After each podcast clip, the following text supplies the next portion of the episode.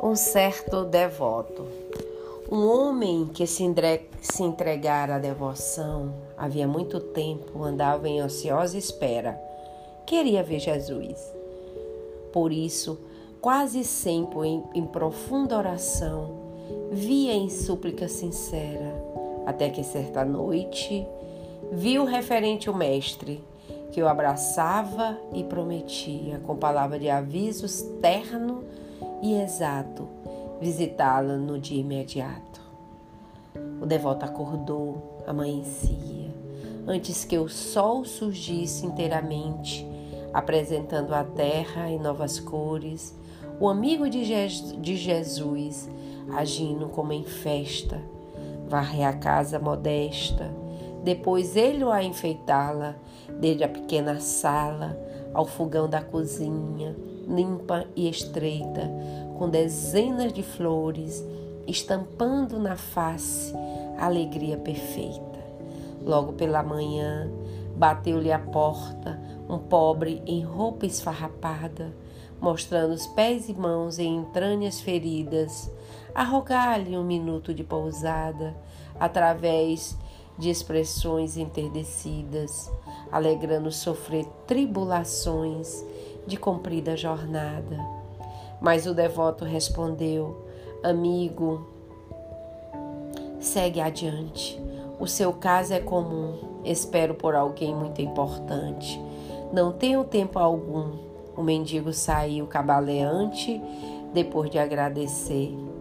Em seguida, apareceu triste rapaz errante, demonstrando no todo traço a traço febre, penúria e dor, indigência e cansaço, suplicando socorro ao devoto feliz. Ele, porém, lhe diz: Põe-te à frente, rapaz, não tenho nesse mundo a obrigação de abrir a porta de meu lar a qualquer vagabundo. Logo após, o menino pobre e triste surgiu descalço e só, corpo todo a encobrir sob o pó das varedas difícil que trilhara, pedia pão e abrigo, mas falou devoto em voz segura e clara: Hoje espero um amigo, não posso recolhê-lo. Peça pão ao vizinho e segue o teu caminho. Aliás, para mim é simples desmazelo dos lares sem amor, que deixa a criança, um garoto qualquer, pedir, pedir, pedir e andar como quiser para depois fazer seu malfeitor. Mais tarde, ao fim do dia, um velhinho doente, arrimado a um bordão, respeitoso, rogava compaixão, receava dormir exposto à noite fria, e ao sair ao relento, aumentando a fadiga e o sofrimento. O devoto, no entanto, informou da janela: Não posso dar-te asilo não bata minha porta, nem te escores nela. Aguarda alguém, contudo, segue em frente. Nesse mesmo lugar encontrará mais gente que possa agasalhar-o. Desculpa minha recusa. É um amigo importante esse alguém de quem falo. Espero que verás, terás leito e pousada na primeira pensão à direita da estrada. O dia terminou e a noite veio escura. O devoto chorou, tomado de amargura, mas dormiu e sonhou que reencontrava o Cristo. Assombrado gritou: Por que, por que, Senhor?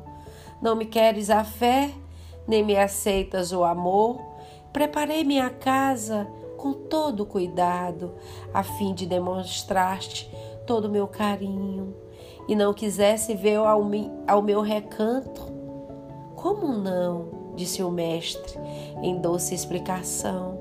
Hoje por quatro vezes fui à tua casa em vão, porque te achaste, eu me via sozinho. Findo a pausa, o mestre esclareceu.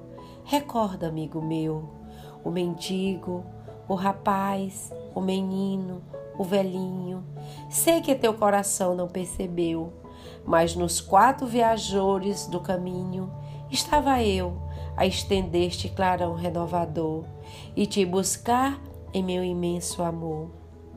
Nisso, o devoto em pranto voltou ao corpo e veio a despertar, e relembrando o ensino, trêmulo de espanto, começou a pensar.